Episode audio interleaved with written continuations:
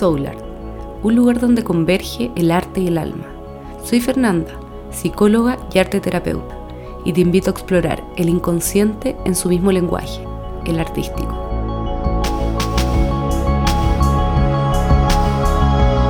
Hoy día voy a dedicar este primer episodio a una reflexión sobre la relación entre el arte y la psique. El arte es un aspecto esencial del ser humano, y en esta sociedad lo hemos tendido a dejar de lado siendo que es fundamental para nuestro bienestar. Voy a desarrollar esta reflexión desde una perspectiva teórica, pero también desde mi experiencia, tanto personal como profesional.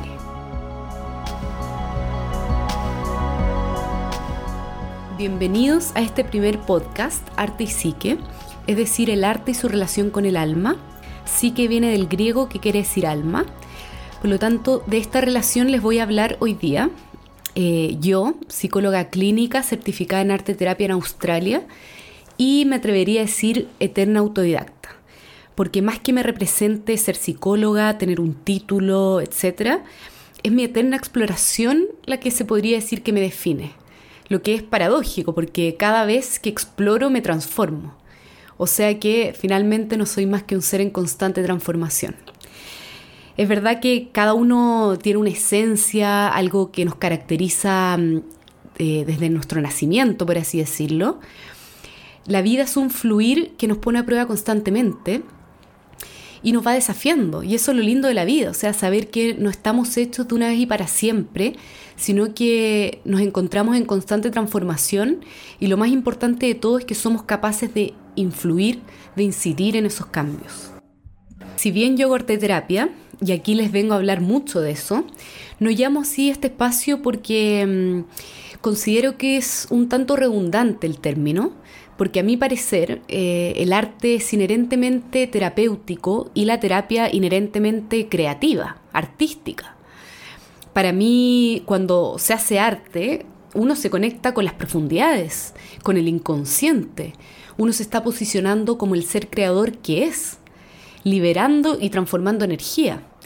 Y la terapia, inherentemente artística, porque todo espacio terapéutico, a mi parecer, debe ser uno de recreación y de libertad, donde poder votar los prejuicios, observar las propias luces y sombras y reconocer las experiencias vividas como materiales para la transformación. Poder ir creando nuevos significados en base a elementos que nos habitan, cosas que nos han pasado, y sobre todo uno trabaja desde la intuición, o sea, cuando uno recibe un paciente, alguien que te consulta, uno no tiene un esquema hecho, sino que uno va sintiendo cómo llega la persona y se va co-construyendo la terapia. Entonces, bueno, el arte, para comenzar, eh, si pensamos, ha estado siempre presente en nuestras vidas.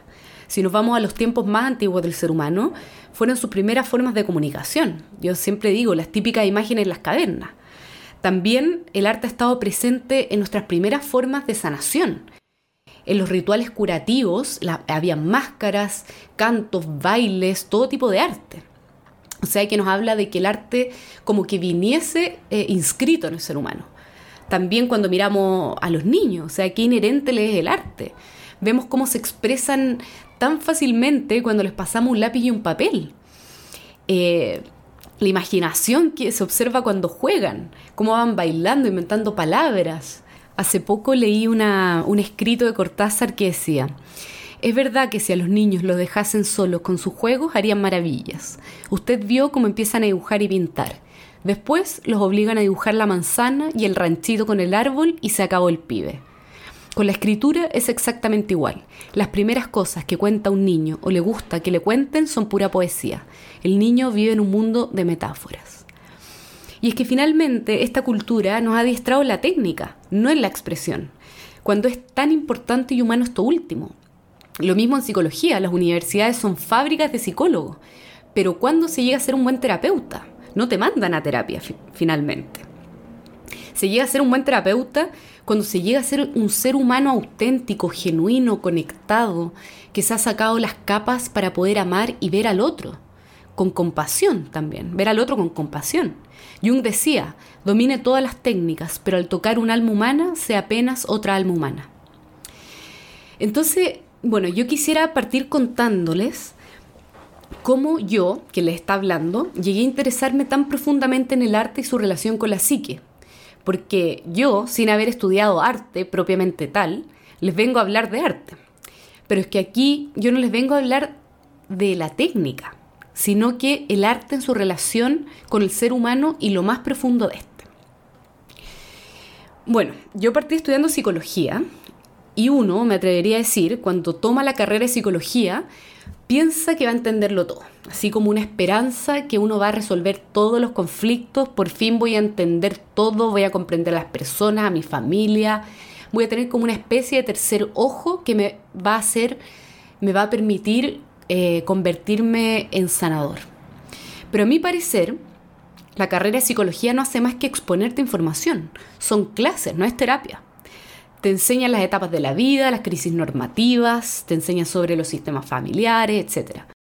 Y aquí hay un tema, porque uno se empieza a preguntar, bueno, ¿cómo yo estoy pasando mis etapas de vida? ¿Cómo yo estoy pasando mis crisis de la vida? ¿Cómo está mi familia? ¿Qué es lo normal? ¿Qué tan normal, entre comillas, soy? Y todos estos cuestionamientos van, a, van teniendo un impacto tremendo en uno, van movilizando un montón en nuestro interior. ¿Qué estudiante de psicología no entra en crisis en mitad de la carrera? Y a mí me pasó. Y decidí iniciar una terapia. Y en esta terapia, yo me acuerdo, eh, mi terapeuta me hablaba de mi familia, de mis figuras parentales, de mis trabas finalmente. Pero yo estaba muy disociada, yo llegué muy desconectada.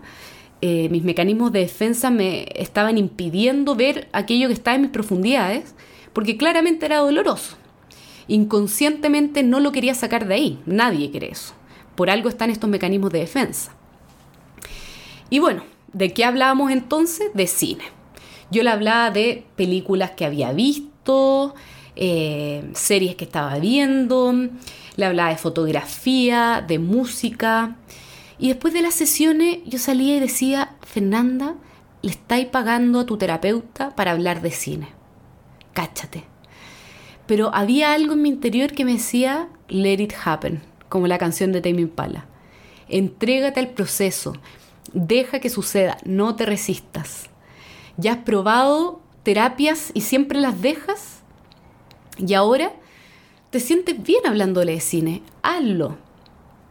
Sé paciente con todas sus letras, porque en terapia el que consulta generalmente se le llama paciente. Algunas, eh, algunos le llaman cliente también.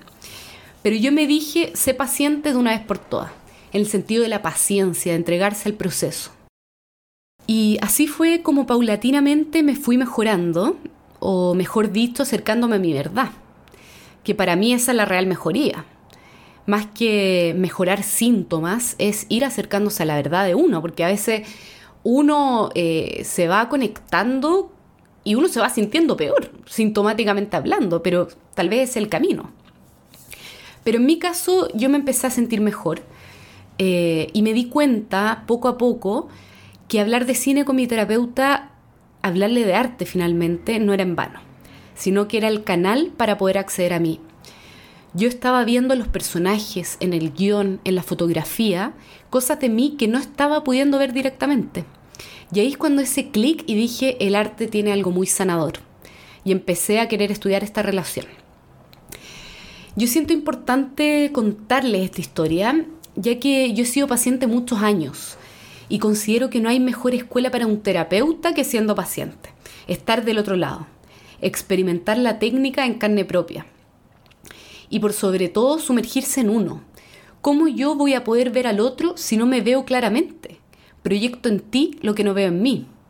Y un ejemplo de esto, de lo propio proyectado en lo ajeno, es cuando vemos una pintura, por ejemplo y la interpretamos. La estamos interpretando desde nuestra realidad. Después cuando escuchamos al artista acerca de lo que quiso expresar con su obra, muchas veces nos encontramos con algo completamente distinto a lo que nosotros pensábamos. Y eso es una linda enseñanza, es una linda enseñanza de lo que nos pasa con las personas. Nosotros vemos una persona y nos armamos una idea de ella, pero no hemos escuchado su historia. En los talleres de arte terapia trabajamos justamente esto, cada persona realiza una pintura y luego los otros le interpretan. Después le toca al artista hablar y la gente se impresiona. yo pensé que era esto, pero para ti eso es todo otro. Entonces es un ejercicio para poder liberar al otro también, liberarlo de mis prejuicios. Aunque también lo que el otro interpreta de mí a mí me puede servir. O sea, lo que el otro ve en mi pintura me puede ser muy valioso. Tal vez el otro está viendo cosas de mí que yo no estoy pudiendo ver. Y hablando de pinturas, aquí me quiero detener en el tema de la imagen. Porque cuando pensamos de arte, en arte, al tiro pensamos en pinturas. Y es que la imagen tiene directa relación con nuestro inconsciente. La imagen se podría decir que es el lenguaje favorito de nuestro inconsciente.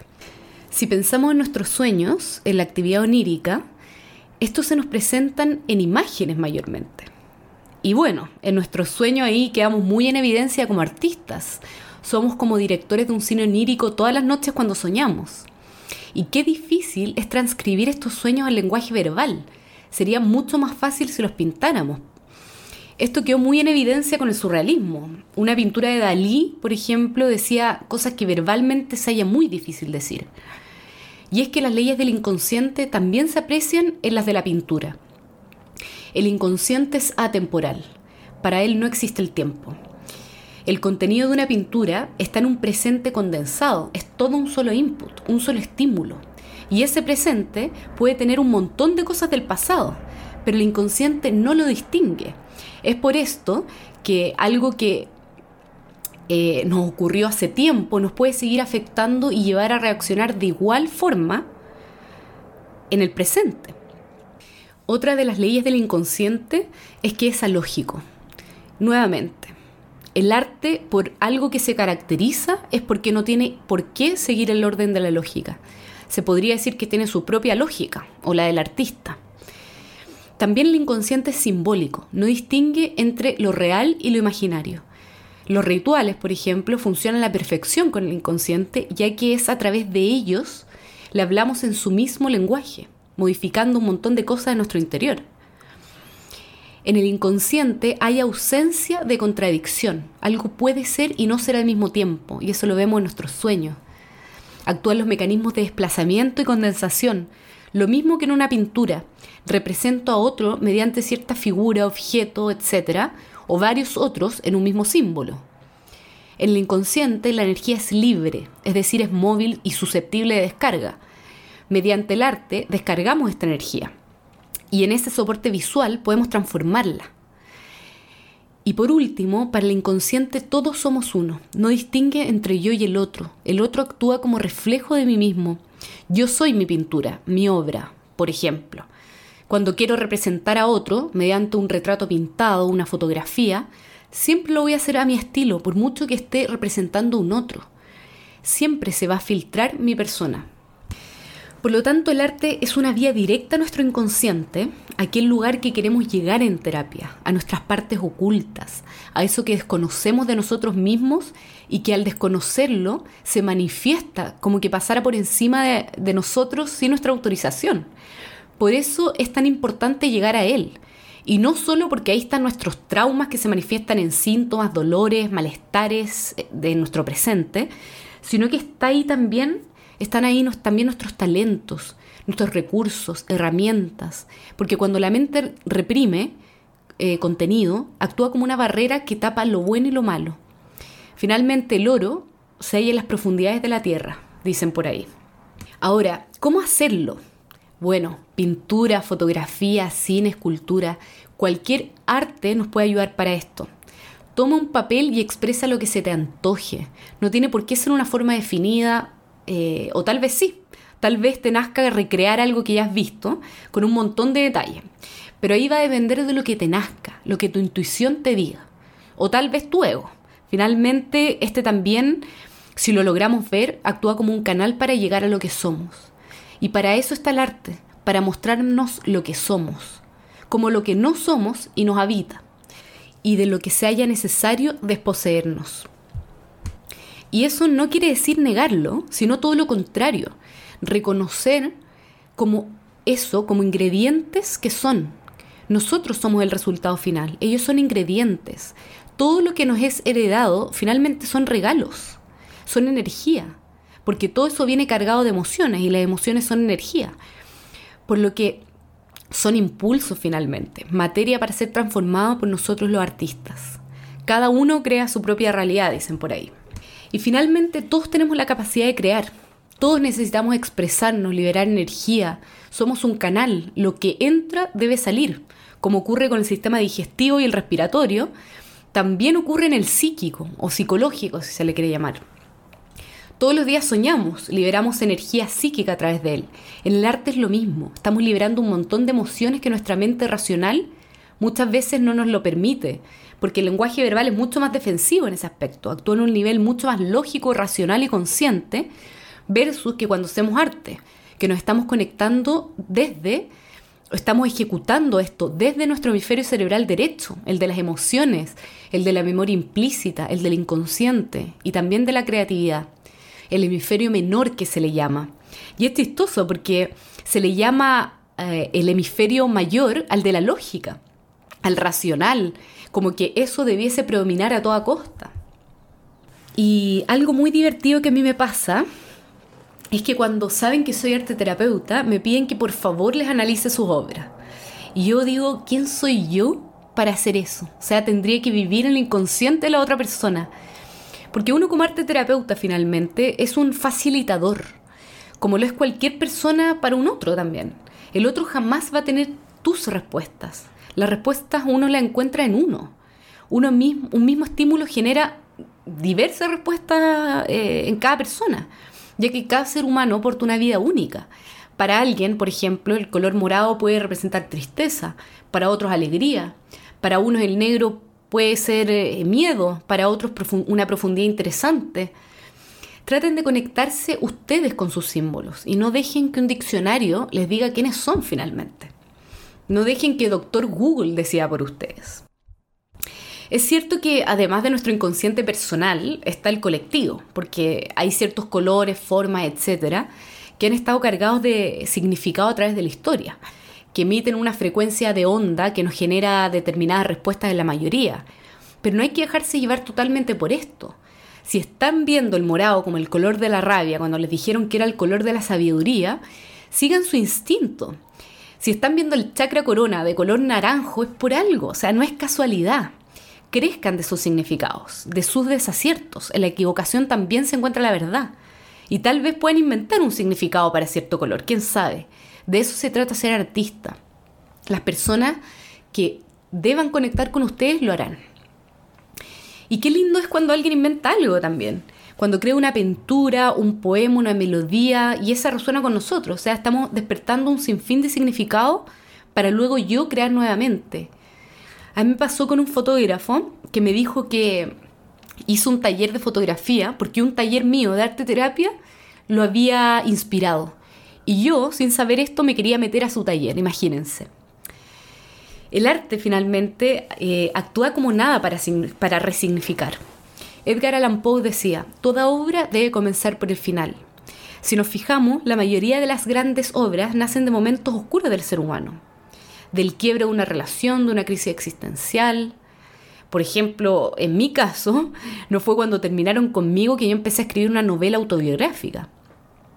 Y volviendo al tema del color negro que les mencionaba, este en la alquimia se interpreta como el estado culmine para la transformación.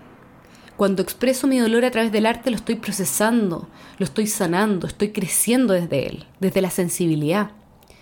Leí por ahí una frase que, me gustó mucho, que siento que representa muy bien lo, lo que hace el arte, y dice, el arte es la única forma de escapar sin dejar el hogar. Es decir, sin abandonarse a uno mismo, uno se está liberando. Es como escaparse para llegar a uno.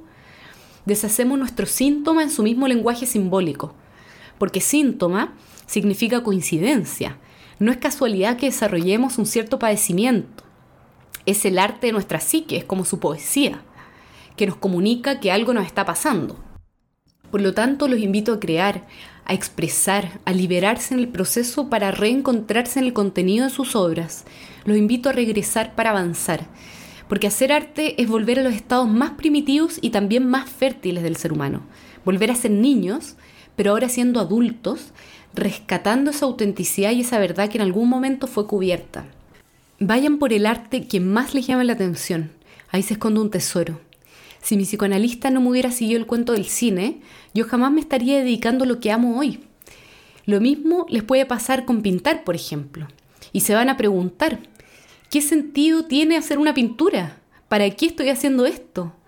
O se van a decir, no, si yo pinto mal, ¿para qué lo voy a hacer? Pintas como lo haces y punto, es tu arte. Puedes adentrarte en la técnica o puedes seguir tu intuición. Yo, por ejemplo, tomo fotos intuitivamente, no tengo idea de fotografía. Lo que he aprendido ha sido después de mucho tiempo de tomar fotos. Nunca fue una condición, pero primero debí permitírmelo, atreverme a seguir mi verdad, aunque ese paso tuviera obstáculos, que me ponían a prueba, porque cada vez que sacaba una foto que yo consideraba fallida, la vida me estaba preguntando, ¿vas a renunciar a tu pasión por eso? He pasado tardes enteras sacando fotos para que no me convenza ninguna, pero el proceso nadie me lo quita. Ese tiempo que parecía perdido es tiempo ganado para nuestra alma. Estoy liberando energía, aprendiendo de la vida. En esa tarde, perdida entre comillas, me pude preguntar por qué pasé tanto tiempo haciéndome autorretratos. Porque esta cuarentena yo trabajé mucho haciéndome autorretratos y me preguntaba por qué tanto afán de reconocerme. Y bueno, es que estaba en una etapa más egocéntrica de mi vida, que necesitaba ir a mí, donde necesitaba observarme una y otra vez, reconciliarme con mi físico desde la misma lucha de sacar un autorretrato perfecto, cuando finalmente lo que tenía que hacer era mucho más allá de mi piel. Mi máscara estaba haciendo un canal nuevamente. Y si aún no quieren hacer arte, bueno, atiendan a sus sueños. Esto tiene un contenido muy importante acerca de lo que les ocurre, lo que les está pasando. Ese mismo contenido lo tienen las obras artísticas, sus obras artísticas y también las obras del día a día, porque se podría pensar el día a día como un sueño diurno. La vida está llena de simbolismo. Para conocernos podemos hacer de cualquier, lo podemos hacer de cualquier modo. Observa tus actos, tus palabras, la decoración de tu pieza, las fotografías de tu celular, lo que guardaste en Pinterest, esa película que te removió, esa fotografía que te punzó, esa melodía o letra que se te grabó y te encantó, y preguntarse, ¿qué dice esto de mí? Yo aplico un ejercicio eh, muy bueno, a mi parecer, para, mm, para conectarse con uno, que es crear una obra abstracta de lo que estás sintiendo en el momento. Donde cerrar los ojos, conectarte con tu interior, donde sientes lo que estás sintiendo. Puedes inventar una consigna, por ejemplo, cómo me siento hoy, cómo me siento en este momento en mi vida, cómo siento mi relación de pareja en este momento, eh, cómo siento que me ven los demás, lo que ustedes necesiten y expresarlo, expresarlo en formas, en líneas, en colores, en movimientos. Eh, yo lo hago mucho eh, con un ejercicio abstracto. Y ahí la persona cierra los ojos, permite que las imágenes lleguen a él o a ella y después ven esta pintura que salió, porque lo abstracto también sirve para bajar eh, la barrera de resistencia, porque, claro, como les decía, esta cultura nos ha adiestrado mucho en la técnica, entonces para pintar hoy en día quien quiere pintar es como, puta, si yo no sé pintar. Hasta yo que me dedico a esto y que pinto realmente, me quedé pegada en, eh, la adolescencia, en el dibujo que, que porque uno llega hasta cierto punto el del desarrollo del dibujo en el colegio. De ahí es cosa de uno si quiere seguir eh, perfeccionándose. Yo quedé hasta ahí. Y de ahí todo lo demás ha sido intuitivo. Entonces lo abstracto sirve mucho como para disminuir esa resistencia del no sé pintar bien. Porque es trazar líneas, pinturas, eh, lo que a uno se le antoje en realidad. Y también es más inconsciente porque no tiene por qué tener una forma tan tan definida. Sale cualquier invento ahí. Y de ahí poder ver, una vez finalizada la obra, ver qué me dice mi pintura. ¿Qué, qué me comunica si pudiera hablar, por ejemplo? ¿Cómo son los trazos? ¿Son rígidos? ¿Son flexibles? ¿Son curvos? ¿Son cuadrados? irse conectando. ¿Cómo siento yo estas formas? Ir respondiendo a la pregunta de cómo siento, no qué creo que dice, voy a preguntarle a Google nuevamente. No, sino que irse conectando con el sentir, cómo siento yo mi obra. ¿Qué sabiduría me está entregando? Por ejemplo, tal vez pusiste eh, trazos rígidos, muy gruesos, líneas muy gruesas, que separan mucho, tal vez un límite que estás poniendo, una defensa que está ahí muy rígida, podría ser. O tal vez no pusiste ninguna línea, tal vez toda una masa homogénea que no se distingue mucho nada, y tal vez está diciendo, oye, faltan un poco de límites. Lo mismo con los colores, ¿con qué lo asocian? Nuevamente, o sea, por ejemplo, puedes haber puesto rojo, y el color rojo es un color fuerte, es un color que emite una longitud de onda que despierta, que pone en alerta, pero para cierta persona puede generarle paz, puede haberlo asociado con algo pacífico en su historia. Entonces ahí conectarse con lo personal. Y luego, si les interesa, bueno, vayan libros, eh, investiguen de los colores, pero primero escuchen la, voz propia. Escuchen a su obra primero, antes de ir a buscar respuestas afuera. Lo mismo lo pueden hacer con la fotografía. Yo también trabajo mucho mm, desde la fotografía vayan a sacar fotos y, luego reflexionen, bueno, ¿por qué me fijé en estos elementos? ¿Qué me, ¿Qué me dice la estética de mi fotografía? Y pueden encontrar muchos significados personales escondidos ahí, muchos recursos. O también una película, una serie que estén viendo. ¿Por qué me, me removió tanto? con quién me identifico, con qué personaje, qué parte de la, de la película me gustó más, qué escena y qué me está enseñando eso, qué me está regalando eso. Porque claro, ver películas eh, también se podría decir como ya tiempo de ocio, pero no, hay un psicólogo Rollo May que dice, ser el espectador de una obra de arte es un acto de creación. Tal vez no van a ser ustedes o no quieren crear, pero pueden observar. Y eso ya es un tremendo trabajo. O tal vez se quieran ir por el lado de la escultura, eh, ensuciarse un poco las manos. Que eso enseña justamente el trabajar con arcilla.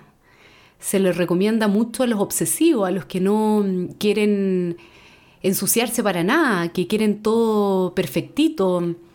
Y para vivir una experiencia, los rasgos obsesivos a veces coartan.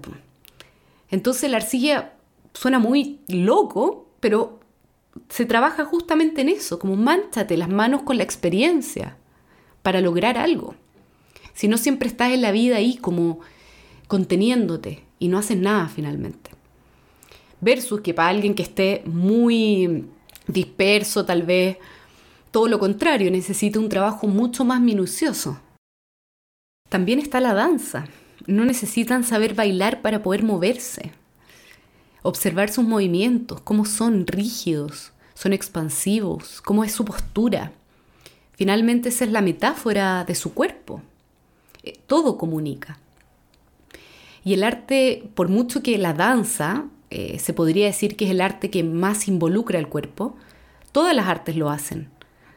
Para tomar una fotografía tengo que apretar el disparador para mm, hacer una pintura, tomo el pincel, lo unto con el, con el agua o con los óleos, lo que esté utilizando, y utilizo mi cuerpo, porque finalmente las emociones y el inconsciente están en todo el cuerpo, no están solamente en la cabeza. Y esa ha sido una de las de los pecados, por así decirlo, de la terapia, porque se ha tornado muy intelectual. No hemos olvidado del cuerpo. Entonces, para ir finalizando, los invito a dar voz propia a sus obras, a encontrarse en las obras de los otros sin definirlas en base a lo que ven, para hacerlo así también con las personas, a desestructurar su lenguaje para ver qué dicen sus palabras, para saber qué se dicen en su interior, porque mucho lo decimos de la boca para afuera, pero ¿qué nos estamos diciendo nosotros mismos? Entonces el arte permite hablar en el lenguaje propio, Rilke decía, ser artista es poder decir el propio ser. Y es que todo lo único en el ser humano necesita su propio lenguaje. Y todos somos únicos. Y el arte es ese lenguaje. No tener que encajar con el lenguaje convencional, sino que en verdad poder encontrar nuestro lenguaje y encontrarnos en él. Y poder trabajar desde ahí, trabajarnos desde ahí. Como les dije, eh, el arte es el lenguaje favorito del inconsciente, porque tiene calza con todas sus leyes. Entonces es una manera increíble para poder acceder a él, porque ahí es donde queremos llegar, a eso oculto de nosotros, para ser lo más libre posible. Y bueno, les podría estar hablando muchísimo más rato de esto, Así que mejor me despido y los invito a escucharme nuevamente en futuros podcasts donde vamos a estar hablando del arte y su relación con la psique, más específicamente desde la fotografía, desde el cine, los colores, los arquetipos, entre otros. Los invito también a seguirme en mi Instagram, fer.soulart, donde subo mis fotos, mi arte y también mis reflexiones y a compartir este podcast si les gustó. Y les agradezco mucho, mucho por su escucha. Y nos vemos prontamente. Un abrazo a todos.